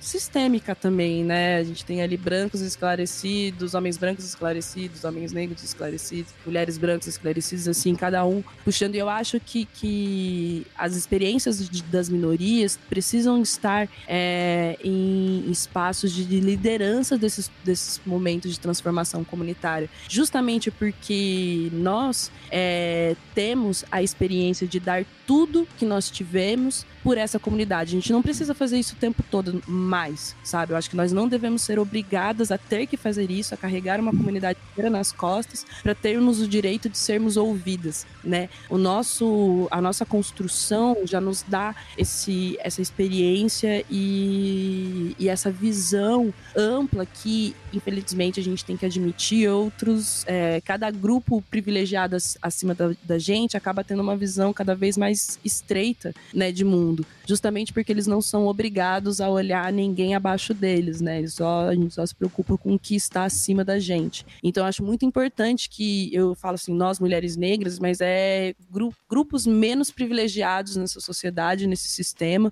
é, grupo, os grupos que mais sofrem, que eles sejam dados os devidos espaços de liderança nas transformações que a gente precisa fazer, sabe? Uhum. Tá eu. Desculpa, cortei alguém? Não, não, pode falar, Elis. Eu penso muito nisso é, quando eu, quando eu é, penso isso, na ocupação dos espaços de poder, assim, especialmente no legislativo e tal. É, de tudo que eu acompanho, da formulação de política e tal me inquieta muito perceber que, por exemplo, é, esse dado de crescimento da violência contra mulheres negras em detrimento do, da, é, do, do diminuição é, contra mulheres brancas. Isso incomoda muito pouco o, a Câmara dos Deputados e o Senado Federal. É, a mortalidade de jovens negros, o genocídio contra jovens negros é, incomoda muito pouco o, a Câmara dos Deputados e o Senado Federal. Porque isso não é pauta prioritária daquelas pessoas que estão lá majoritariamente representadas. Né? Nós temos parlamentares, tivemos um crescimento, inclusive, de mulheres, mulheres eleitas e de mulheres negras também, bem pequeno ainda, o de mulheres negras bem menor do que o de mulheres de uma maneira geral, mas aconteceu um crescimento. E eu, por isso eu penso, a gente precisa, é, é, é meio que concordando, a gente precisa liderar esses processos. É, a gente precisa levar essas nossas bandeiras e essa nossa causa para esses lugares. É, isso requer um esforço tremendo, né? E não só nosso, assim, isso de responsabilizar os demais agentes é, que estão envolvidos nas questões é muito fundamental. Por exemplo, a questão da eleição, para mim, ela perpassa é, o formato dos partidos políticos. Os partidos políticos têm as mesmas lideranças desde sempre. E agora eles são os donos de todo o dinheiro que financia uma campanha. Então, se a gente não tiver os partidos políticos alterados de forma que eles financiem e, e permeiem suas estruturas para que mulheres negras estejam ocupando essas estruturas, de fato nada nunca vai mudar no perfil dos eleitos, que é o mesmo desde que o mundo é mundo, desde que o Brasil é Brasil. Então eu acho que responsabilizar, chamar para o debate, mesmo que sob a nossa liderança, de fato é muito importante. E num âmbito pessoal, isso comunitariamente falando, né? Falando em termos de sociedade. Agora, em termos de ser, de ser a mulher negra, eu, eu, eu conheço um sem número de mulheres que é brilhante na vida acadêmica, brilhante na vida profissional que está envolvida em relacionamentos horríveis, assim. E é triste, é muito triste. E aí, quando a gente olha para o dado da solidão da mulher negra, né? Mais uma violência que a gente soma em todas que a gente já falou aqui. É muito, tá muito relacionado a isso. O quanto a gente não é, ou aguenta, e aguentar é muito triste, né? Quando você tá falando de relacionamento. Ou quando você não aguenta e simplesmente escolhe um celibato é, porque você não quer mais, você não quer mais sofrer violência de todo, de todo tipo. Assim, então é um celibato sexual, social, você não quer mais se envolver. E é curioso, eu passei meio por isso, assim. Do, é, eu fiquei um tempo e falei, cara, não quero mais, eu não, não, não tô mais disposta a passar por tudo isso que eu já passei até aqui. E me vejo num relacionamento heterossexual com um homem que, que eu considero um homem brilhante, um homem incrível. Que é isso, é um homem que debate masculinidades. Nós temos essas conversas tomando café da manhã, é maravilhoso. Mas ainda tem horas que eu olho e penso: tá vendo? Você tá sendo machista e escroto agora? E aí ele se assusta, ele fala: caramba, tô mesmo, né? Eu é. E aí eu falo: cara, melhore porque você é maravilhoso, mas eu não tô aqui para ficar te ensinando a vida inteira, não. Então é isso, são, são muitas contradições, é muito difícil ser a gente. Ontem eu tava muito chateada por todas essas questões de racismo que eu passei recentemente. Aí eu falei para meu companheiro, falei assim, Vinícius, como eu queria ser branca? Zoando, né? Claro, não queria não. Mas eu falei, deve ser muito divertido ser branco, cara. Você, a sua vida é toda perfeitinha, seus, seus pais estão ali casados há 50 anos, você vai estudar, você, você sabe que você vai estudar bem, você vai passar na universidade pública, ou então você não vai ter perrengue para conseguir bolsa ou trabalhar para pagar a mensalidade da privada. Depois você vai trabalhar e a vida é linda, tá tudo, tudo segue. Claro, eu tô, sendo irônica e há problemas, enfim, sociais de toda ordem para essas pessoas também, mas é pesado ser a gente. É bonito, é o que eu falei no começo, né? É muito bonito, dores e delícias, mas porra, tem hora que é complicado, amigos.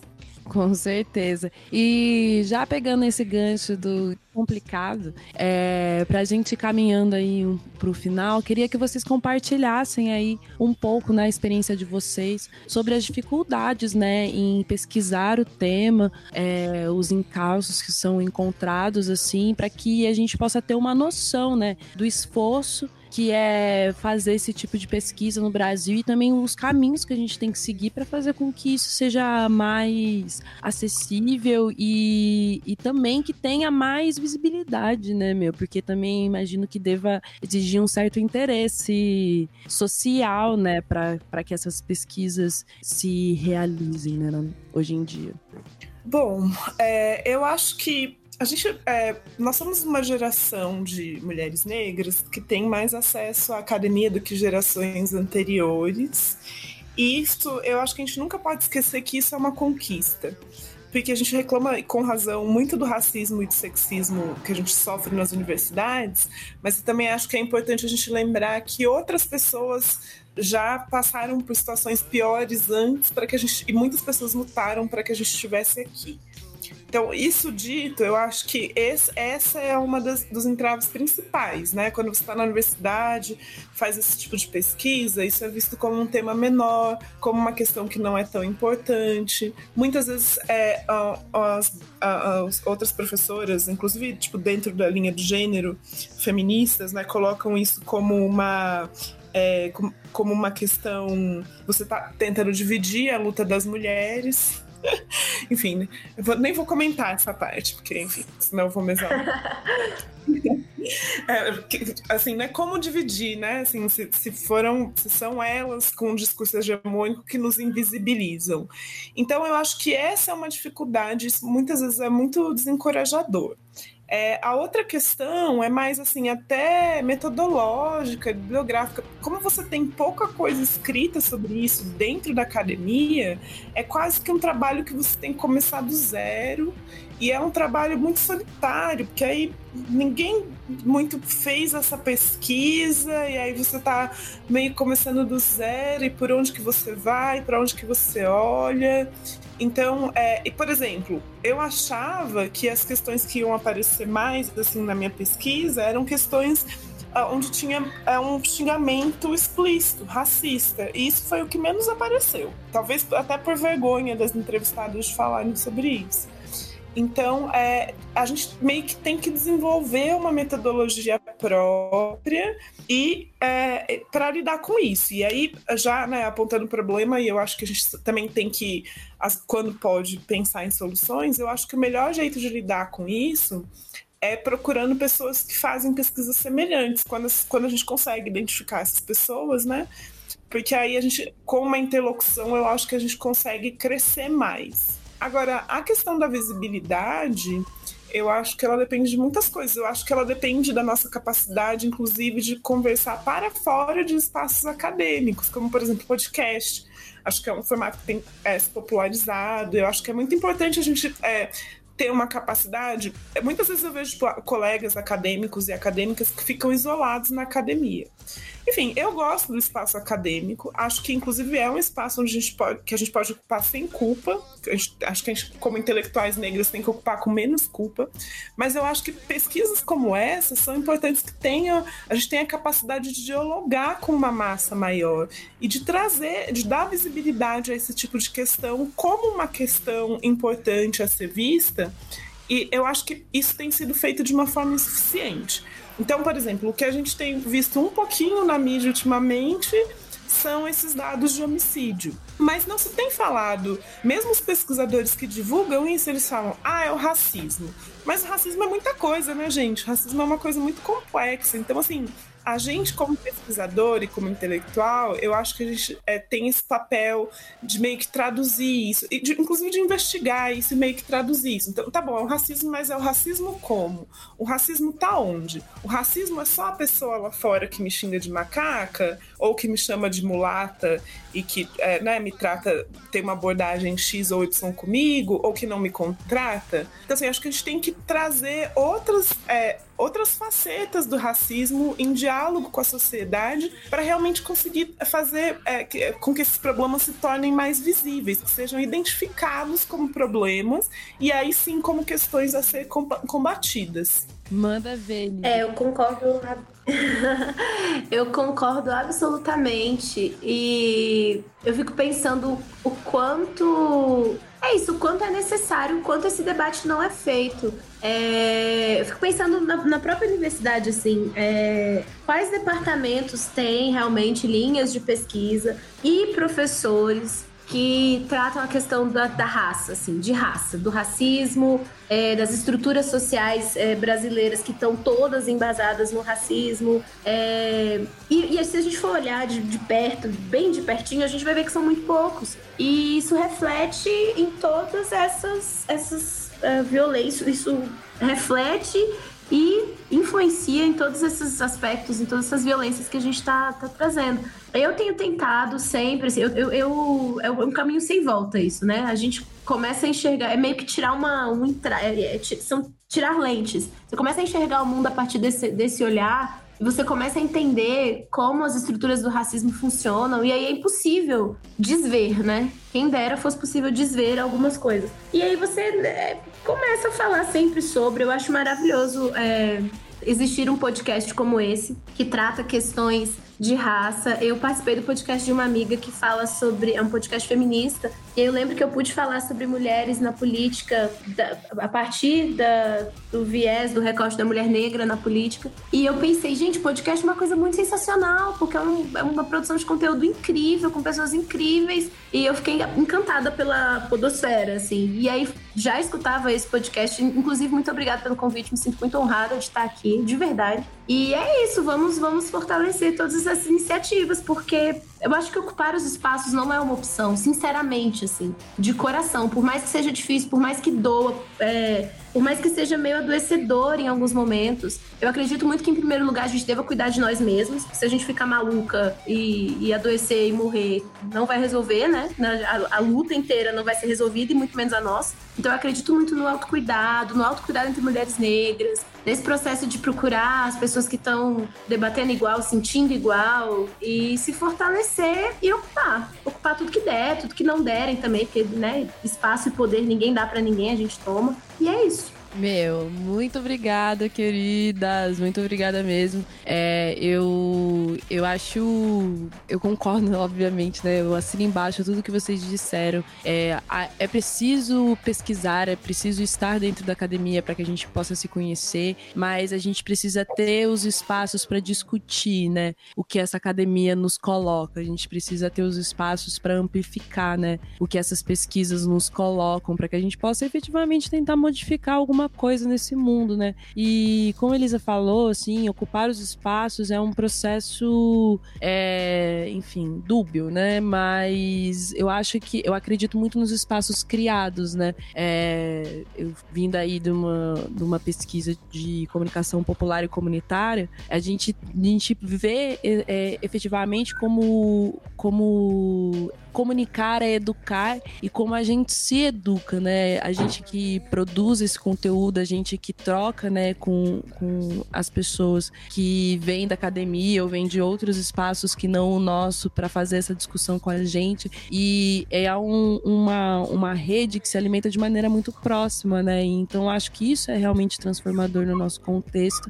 E eu realmente acredito na criação de espaços nossos, assim, né? Como a, a Bruna comentou, dos pesquisadores pesquisadores, correndo atrás de outros pesquisadores, tendo meios de se comunicar e de acessar outros pesquisadores do tema para que a gente possa se fortalecer para além da territorialidade, que é a coisa mais maravilhosa da internet. E, e a mesma coisa para nós, mulheres e homens e integrantes, cada um em seu, em seu quadrado de interesses e vivências, mas a gente precisa estar, estar juntos, né? A gente precisa estar em espaços, não adianta a gente só viver nossa, a nossa existência sem uma noção aí de uma territorialidade não territorial, porém comunitária, né? Que seja dividida com outras pessoas, que a gente não tem que pensar em nossos espaços enquanto espaços de troca mesmo. E nesse sentido, é, eu queria agradecer vocês duas pela presença hoje. É, a gente está indo para um momento aí bem complicado de vida. É, foi anunciado ontem a nova ministra dos Mulheres, Direitos Humanos e da FUNAI, e, enfim, que é uma mulher evangélica que não acredita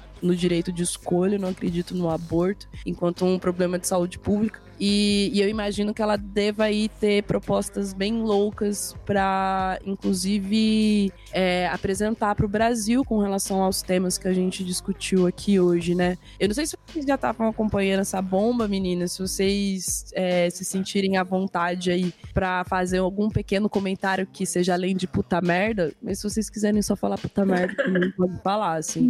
Porque. É, não, é. É, não, puta merda é inevitável, assim, né? Mas eu acho que para além disso, assim, é, passado. Não foi muito bem um baque, mas enfim, né? Passado essa eleição toda, pelo menos eu pessoalmente tenho tentado pensar o que a gente pode fazer no nível mais imediato, né? É, tem muita essa discussão no nível muito genérico, ah, a esquerda tem que retomar as bases, e eu acho que a nossa geração perdeu, ou né, gerações mais novas do que a minha, a gente perdeu muito, até é, por algumas questões com a esquerda branca no Brasil e tal, a gente perdeu muito da nossa interlocução mesmo, né, com a. Com, com uma, uma ideia, tipo, a, gente, a gente foi para o Estado como um meio de reivindicação, e eu acho que é um lugar que a gente nunca pode abrir mão mesmo, e eu acho que talvez a Elisa seja até a melhor pessoa para falar sobre isso mas eu acho que é o momento também da gente apostar em é, iniciativas nossas. Acho que é o momento da gente pensar em pequenas e grandes é, é, iniciativas de transformação, de oposição, de construção de opinião pública é, e não, enfim, acho que a gente tem que pensar nível macro também, mas também acho que uma maneira de, de sobreviver a esse momento, que eu acho que é isso que a gente vai estar procurando mesmo, sobrevivência, é se voltar para um nível mais é, comunitário, mais é, como a gente pode transformar essas relações mais próximas, que muitas vezes a gente deixou um pouco de lado para atuar num nível mais do Estado, e que eu acho que a gente de fato não pode abrir mão, mas que agora se virou diretamente, agora vai se virar, tem se virado direta e abertamente contra a gente. É um Estado que coloca um alvo mesmo é, nas nossas costas e a gente sabe que de alguns negros mais do que outros, né? e, e mulheres também. Eu acho que é o momento da gente se voltar. Então, no momento em que ah, que está falando, né? A gente vai ter uma ministra que fala aborto não é uma questão. Como que a gente vai falar de aborto nos nossos ciclos? E quais ciclos a gente vai construir para falar de aborto, sabendo que são as mulheres negras que mais morrem, inclusive pela falta de atendimento e acesso ao aborto seguro? É, como nós vamos falar é, de todo tipo de questão de racismo? Como nós vamos falar de educação sexual?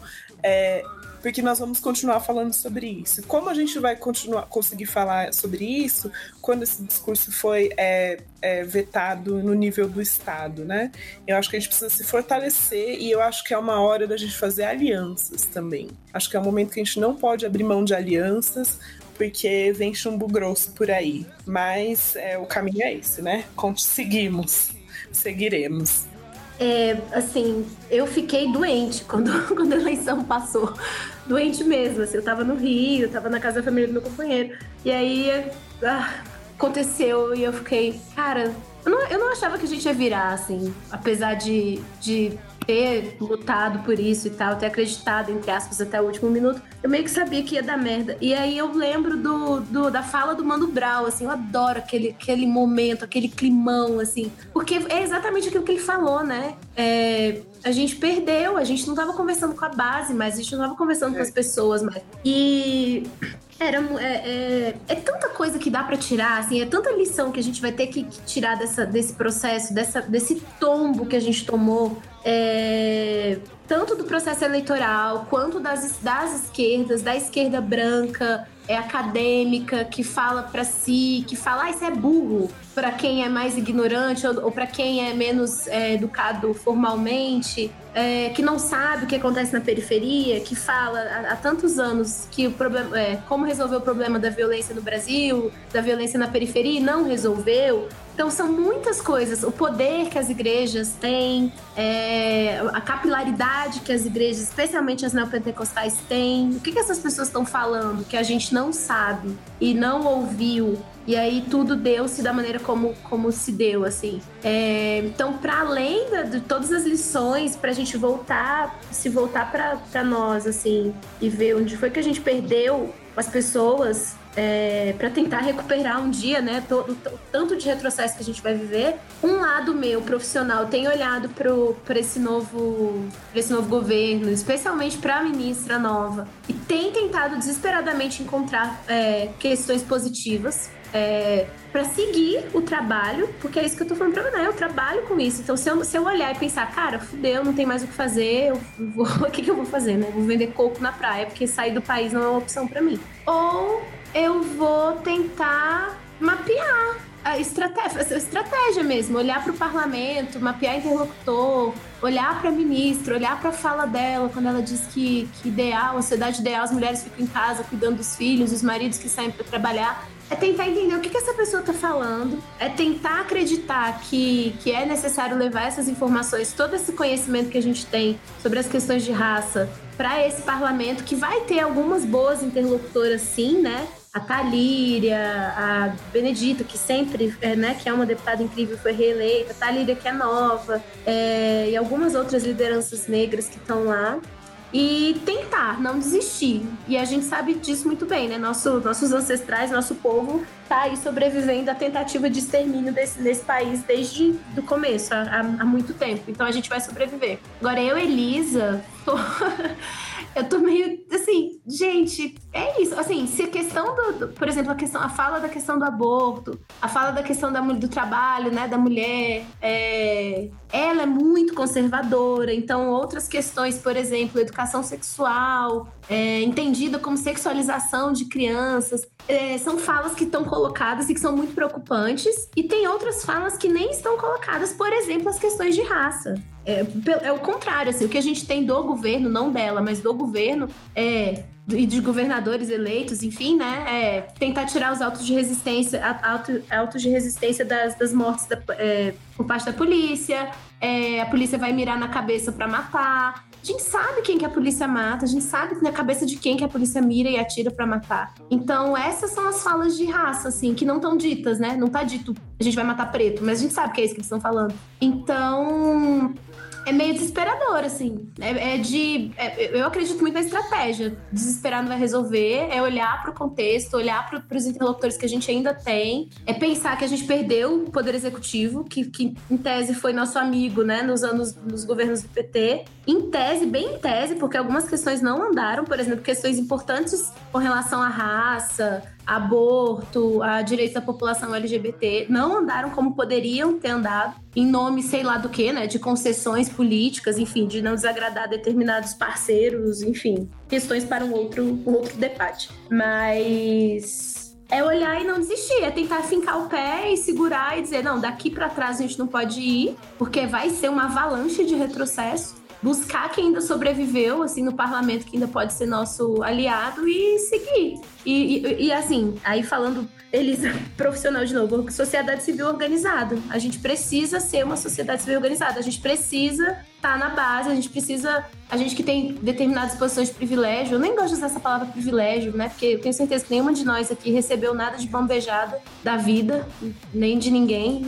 É, foi atrás de tudo, lutou para ter. É, mas a gente tem esses acessos, é, que a gente possa tentar trazer para perto da gente quem não tem, tentar ir até essas pessoas para conversar, para entender. E é isso. É, é, desistir não é opção, né? Não dá para ser. Mas que vai ser complicadinho, vai. Não, com certeza, com certeza. Do lado de cá, é, a mensagem também faz coro nesse sentido, assim. Eu acho que nós, enquanto produtores, a gente tem que pegar e produtoras, né, nesse, nesse ponto mais específico, a gente tem que aproveitar esse, esse processo para justamente fazer a contranarrativa, né, para que a gente possa tornar cada vez mais amplo essa discussão por nós mesmos, porque se, gente, é, se antes já não dava para depender de uma, de uma estrutura social que motivasse as pessoas a discutir aborto, a discutir violência, a discutir política de drogas, né? É, então, hoje em dia a gente tem nada. Então, depende muito da gente fomentar e esses espaços de discussão e fazer com que esses espaços de discussão sejam efetivamente aproveitados, assim, né? Eu acho que é, vai ser uma cobrança contínua, assim, de cá para cá, né?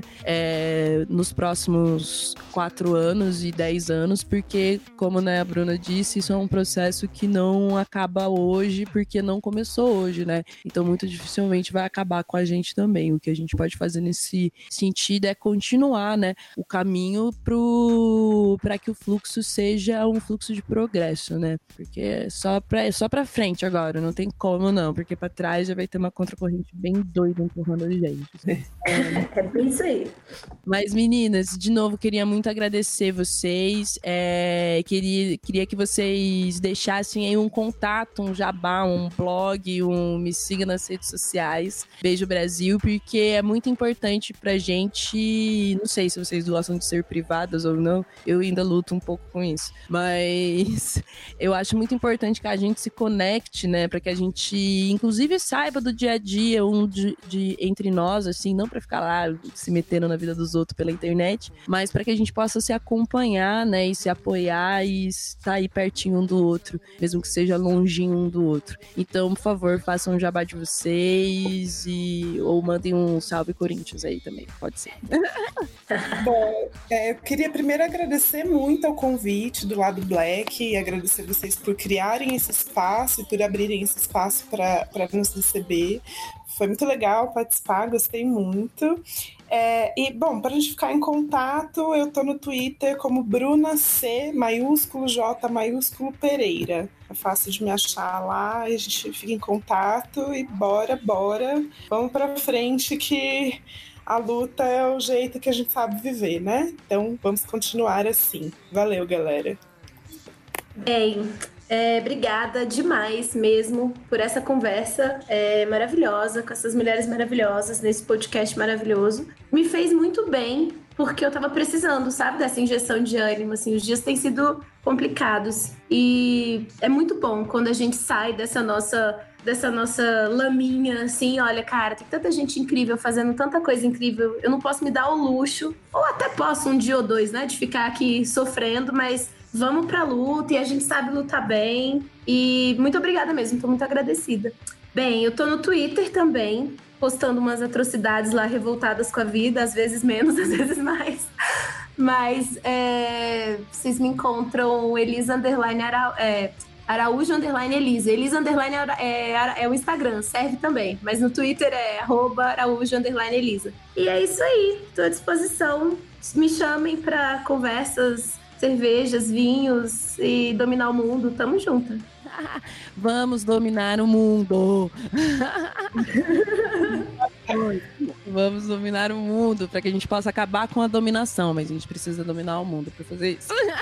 Exato. E, e, meu, meninas, de verdade, eu agradeço muito é, vocês estarem aqui. Também é um fruto de alegria para mim, porque como toda boa mulher preta militante, eu também tô sofrendo desde que tudo isso começou a acontecer, daí já junto fim de ano, e a gente fica muito doido. Então, nesse mesmo fim de ano muito doido, é muito bom a gente parar assim entre nós para respirar e refletir, né, sobre a nossa condição, mesmo que seja num, num papo louco e pesado como esse, mas que nos interessa e que nos fortalece, né? Afinal de contas, a gente precisa sim falar cada vez mais sobre nós e sobre o que acontece com a gente nesse mundão doido. Então agradeço de coração a vocês. E é isso aí, galera. A gente terminou aí mais um lado Black. Beijo, fica com Deus, busquem conhecimentos. E, meu, Oxalá, meu pai, hoje é sexta-feira que a gente tá gravando. Então, babá, Oxalá, fica aí, bora pro próximo.